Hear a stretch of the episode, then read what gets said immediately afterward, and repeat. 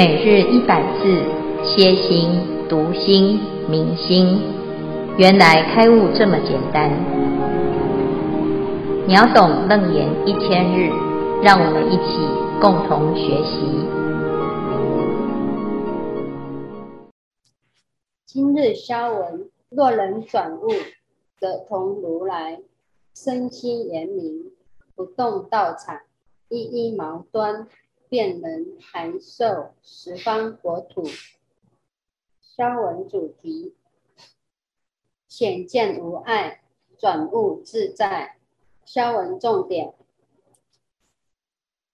理由理入世，达到理事无碍。经文注解：转悟就是用理事来转心中的妄想。消文完毕，恭请见辉法师慈悲开示。好，诸位全球云端共修的学员，大家好，今天是秒懂楞严一千日第七十二日，我们今天要总结显见无碍。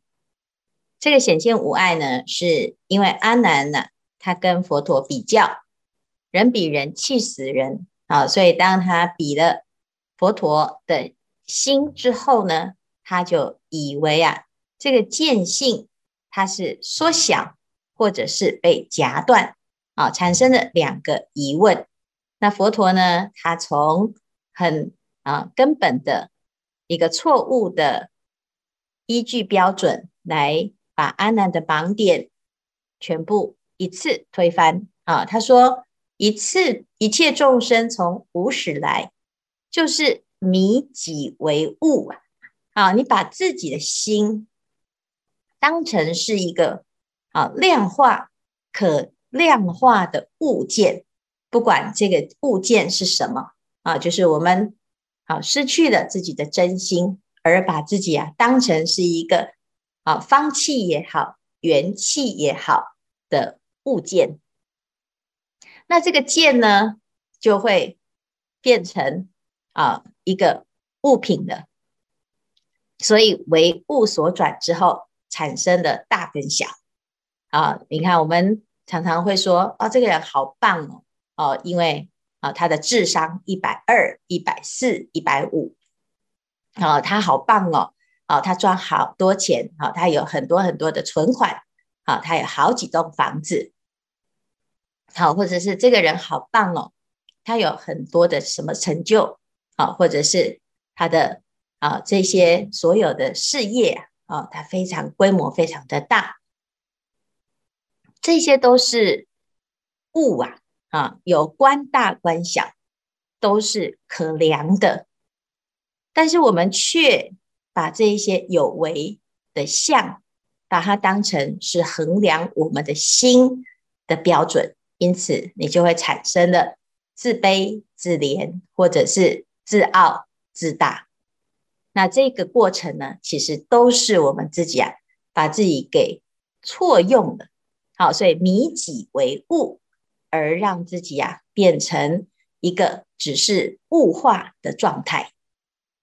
那佛陀说呢，其实如果你真的能够听得懂、了解这个道理啊，若能转物，则同如来。你要跟佛一样啊，很简单，你就是不要被这个物。所转，第一，你先不要把自己当成是物哦，你不要物化了啊。所以有的人讲拜金主义呀，啊，那的确也是如此。我们呢变成势利眼啊，变成呢啊自己对自己的价值啊，变成一个价格取向，那真的很可惜。因为我们的心不只是如此哦。若能转物，则同如来。这个心是不动道场，怎样的道场呢？就是广大的道场，多么的广大，于一毛端，便能函授十方国土。我们的心就像一个毛端一样的小，这个毛啊是很小很小的单位，就一根毛，一根毛已经小到很难维呃维系难见了。那毛端就是毛发的顶端，那是不是更小更小？根本小到呢，啊，你根本肉眼很难辨识。那我们的心呢，平常啊，你就找不到它，它无形无相。可是当它要用的时候啊，便能含受十方国土，这个三千大千世界，一切为心所造。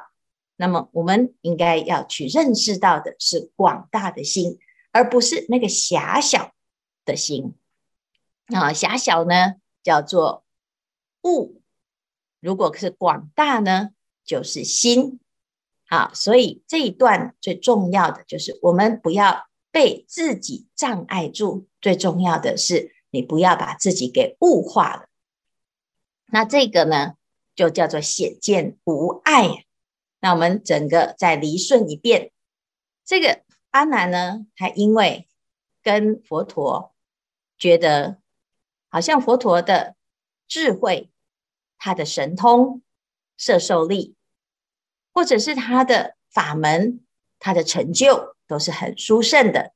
那自己呀、啊，什么都不是，我是肉眼，所以我哪里都看不出来，没办法突破种种的障碍。因此呢，他希望佛陀可以告诉他，到底他的问题出在哪里。那佛陀呢，在这一段呢，就讲，所有会有大小的分别，都是属于前尘。好，那不是见性有大有小，而是前尘有大有小。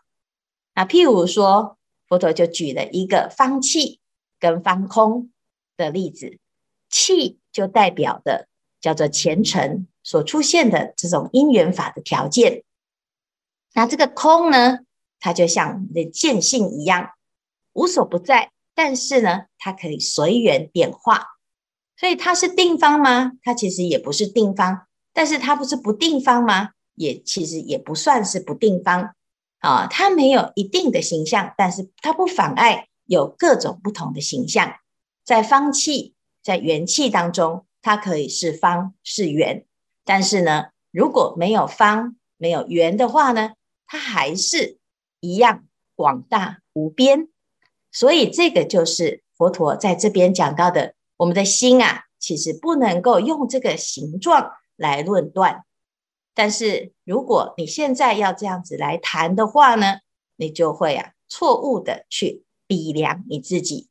所以若复欲令入无方圆，只要你把这个气。的执念拿掉，你的心呢，其实是很广大的。那如果呢，你的心永远都要在那个地方比比较较的，那当然呢，你自己啊就会患得患失。好，所以这个地方呢，一个根本的问题，你只要把自己的那个我相拿掉，你的心啊就自在无比。可是问题是呢，我们常常会想不开，就喜欢呢、忍不住的要来比一下，借由比较呢，来让自己啊肯定自我，或者是呢找到自己努力进步的一个方向啊。但是我们有没有比错呢？有时候常常比错啊。所以佛陀呢，他说啊，如如所问，如果你问的是大小的话，那难道缩小的见性会在？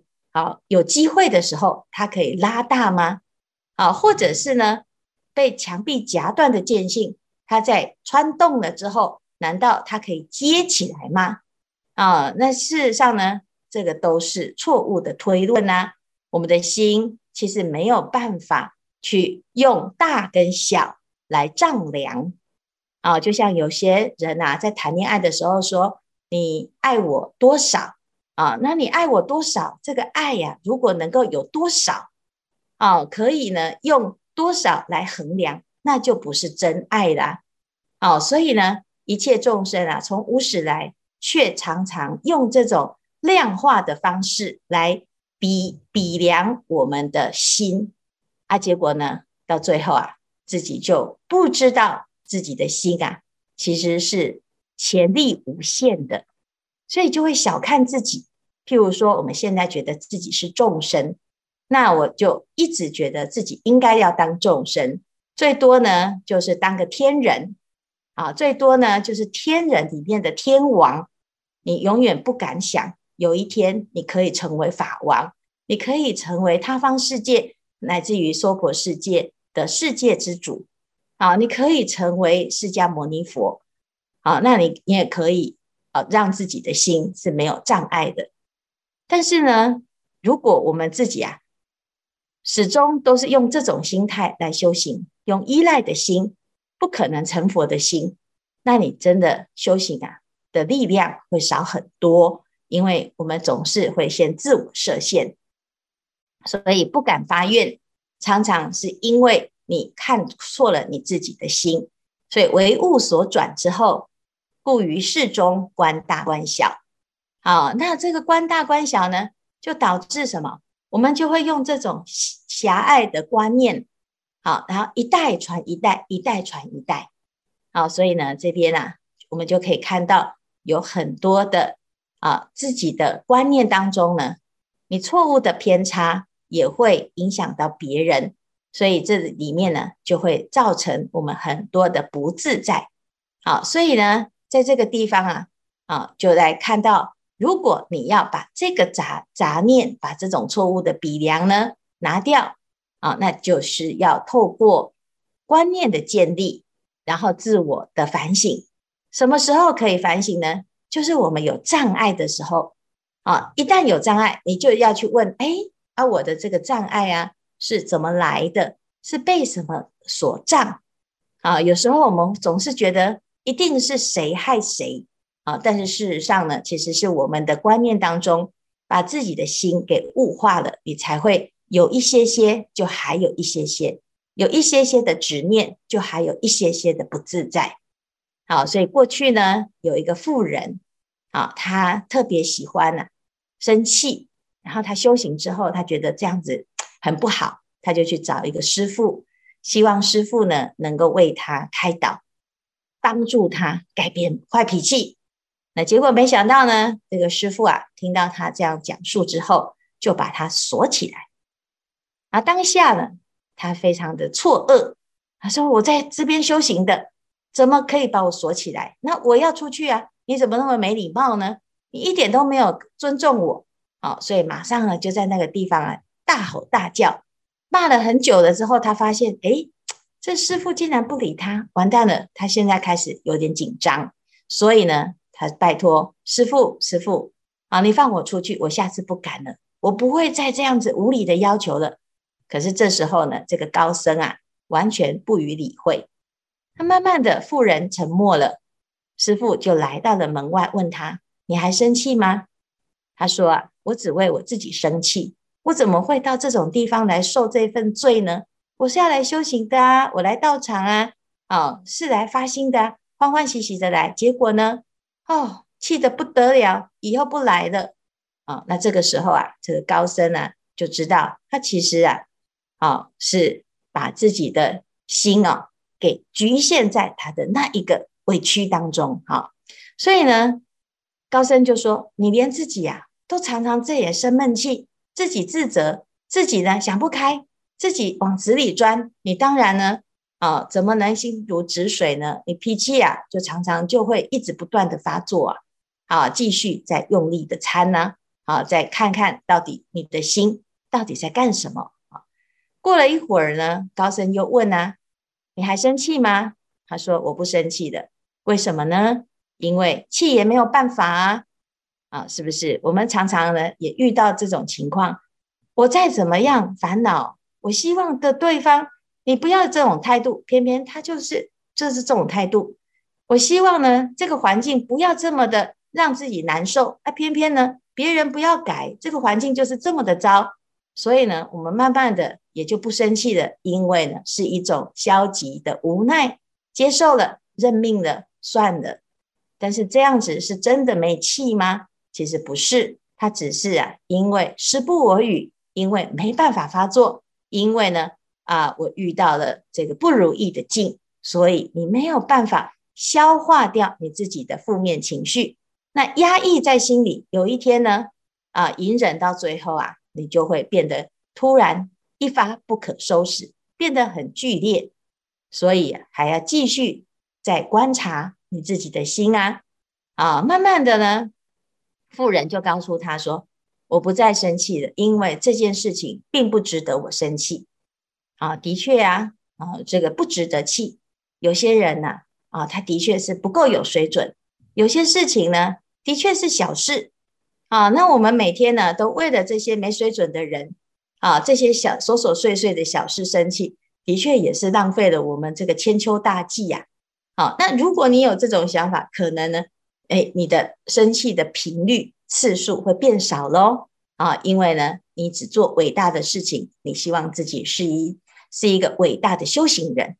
可是问题是呢，这样还不够哦。为什么？因为呢，你的心啊还有衡量。什么衡量呢？有些人是不值得，有些事是不值得，但是你的气还在哦。如果遇到值得的呢？如果遇到大事呢？如果遇到过不去的坎呢？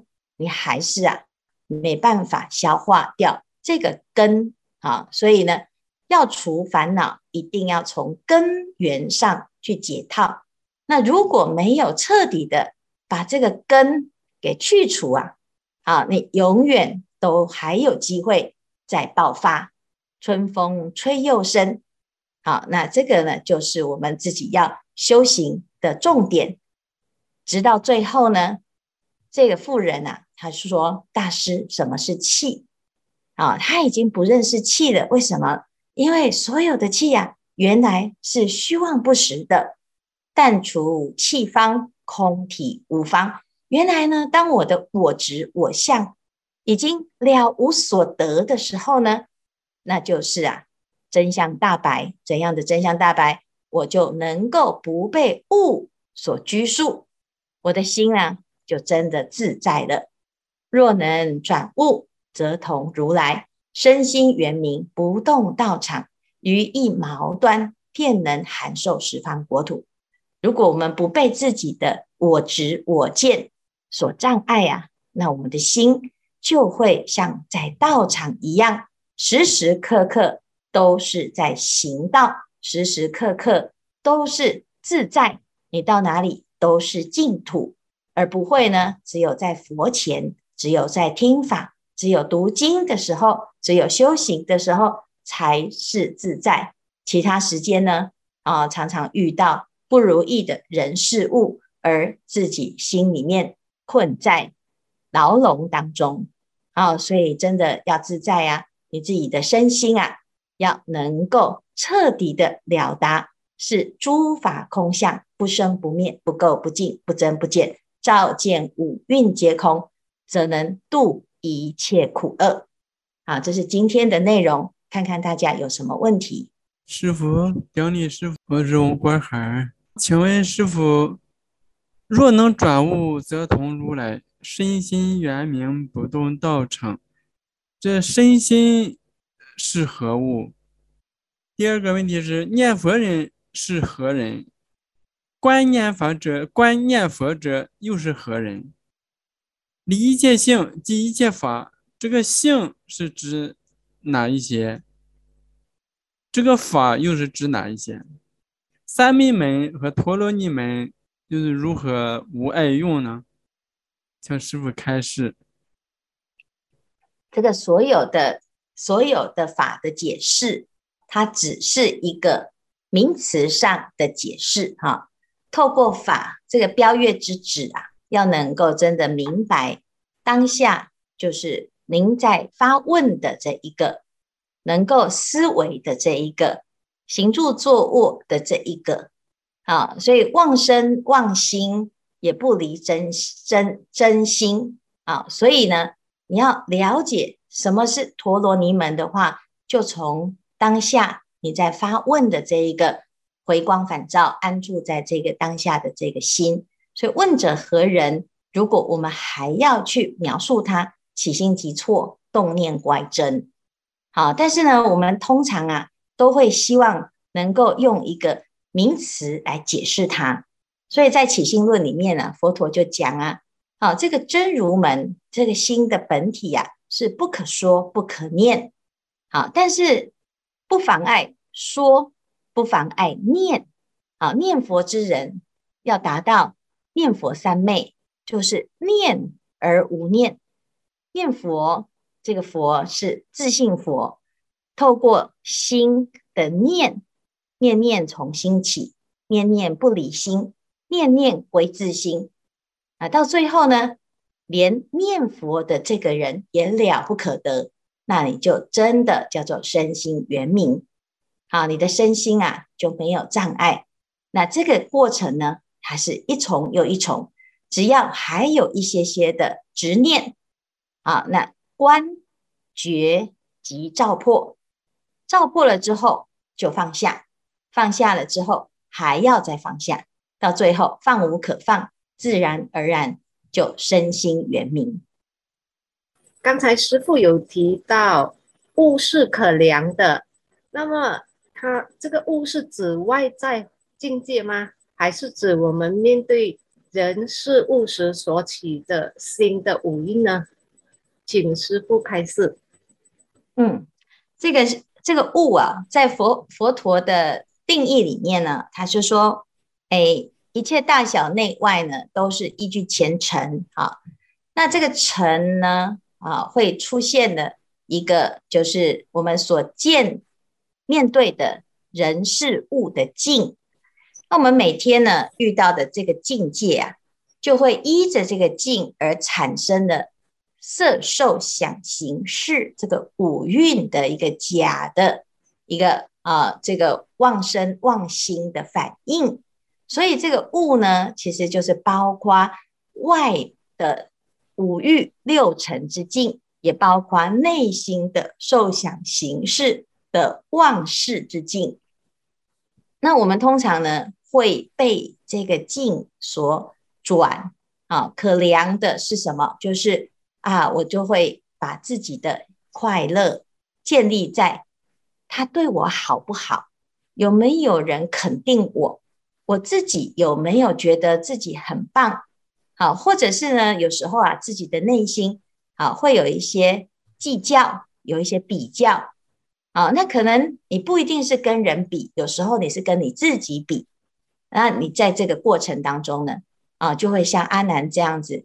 好，如果我们真的要认识到自己的真心，我们的每一个阶段呢，在做这些啊比较，面对这一切境的时候所产生的这种度量啊，你都要知道，它都是一个基本上就是一个假的。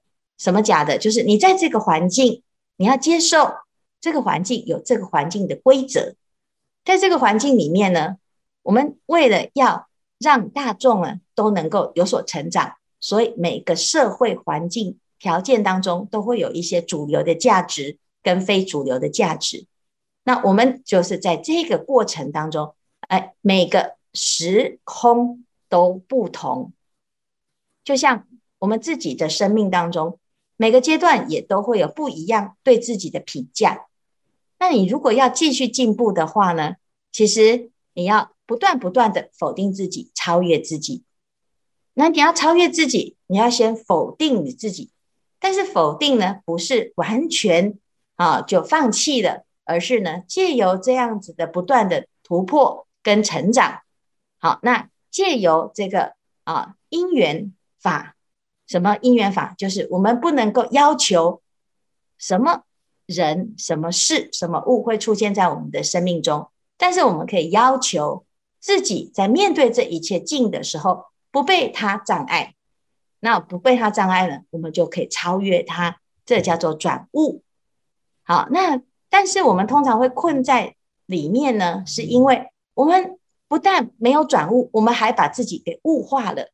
所以心就随境而转，是这样子。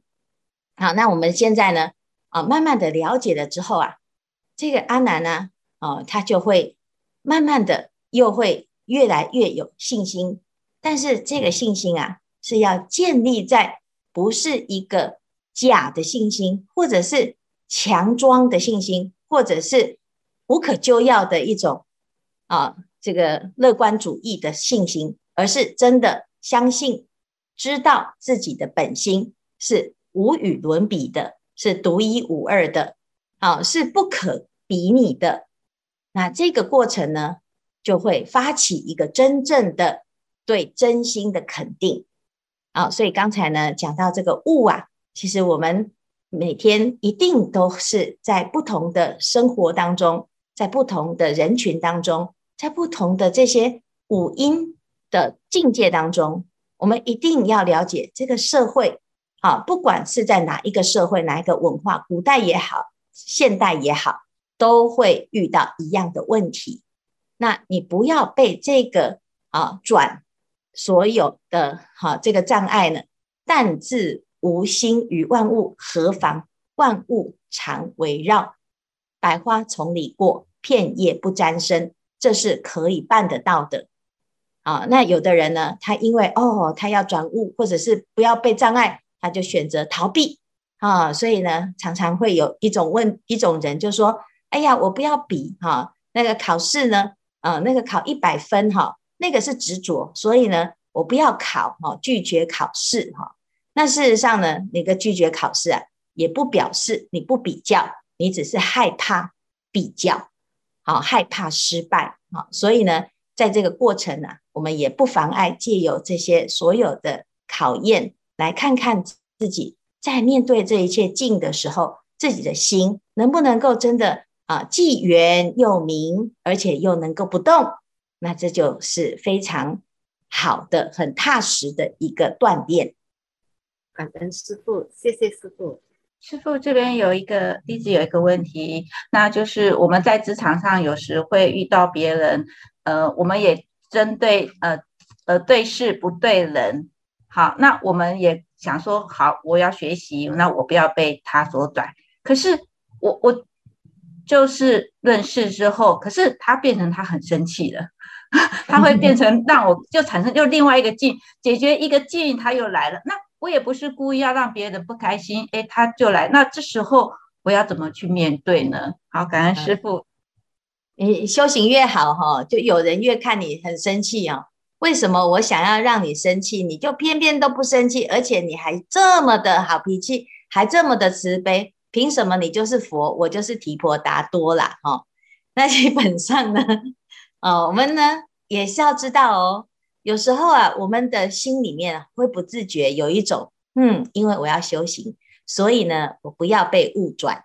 那我不要被误转呢，所以我就要。任何遇问题呀、啊，发生在我身上啊，譬如说你的朋友啊，啊，在跟你抱怨你他的同修，或者是抱怨他的这些处境，好、他在跟你诉苦的时候，结果呢，你因为学这个楞严经学得太好了，所以你就会一直不断的用究竟法来开示他哦，而且你都不会再说是非了啊，慢慢的你就变得很无聊啊，然后呢，啊，但有的人呢、还会觉得。很烦恼，跟你这个学佛的人呢，一点都不精彩啊。那事实上呢，你说要怎么样呢？你自己要先选择。第一，我们忠于自己，好，但是呢，我们还要慈悲。有一些人啊，有的人他还没有这个程度到能够理解啊，那能够理解这个世间能够无有挂碍。好，所以有时候呢，在这个。烦恼的过程当中，需要给彼此一个空间。好，他要生气，那没有关系，你就能够理解他，但是你不要再刺激他。但但是有时候呢，我们是自己没有办法，我们没有办法面对这样子的情境的时候，我们自己啊，会好像突然不知道怎么扮演那个角色啊。那反反正呢，在这个过程当中，每一个人的状况都不一样。你可以把它当成是一个做实验的记录，你试试看啊。这一次你用这个方式啊，你觉得有没有比较好？那下一次你再用另外一个方式，你再看看有没有比较好。好，这个就是我们现在呢想要啊让大众啊真的在生活中落实，因为理论是一个一套规则，一个模式。但是每一个人在用的时候，他会有千姿万状，就是他的状态都不一样。你得要你自己去离出你自己的一个方法。好，那你说有没有什么标准？你问师傅，因为师傅的生活面对的人是不一样的。有的人他看到你，他会火冒三丈，但是他看到师傅就好了。所以我不会有这个境，那个境是你的境。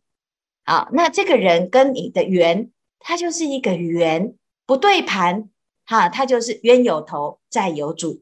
所以呢，解铃还须系铃人，我们就要自己啊，诶，慢慢的去找出一个可以圆满的解决方法。好，但是呢，在这个过程，态度很重要，就是我们的诚心啊，啊，那你不是故意的，但是总是啊，有时候有的人他真的就是。他每天就是不管你有没有对他怎么样，他都要起烦恼心。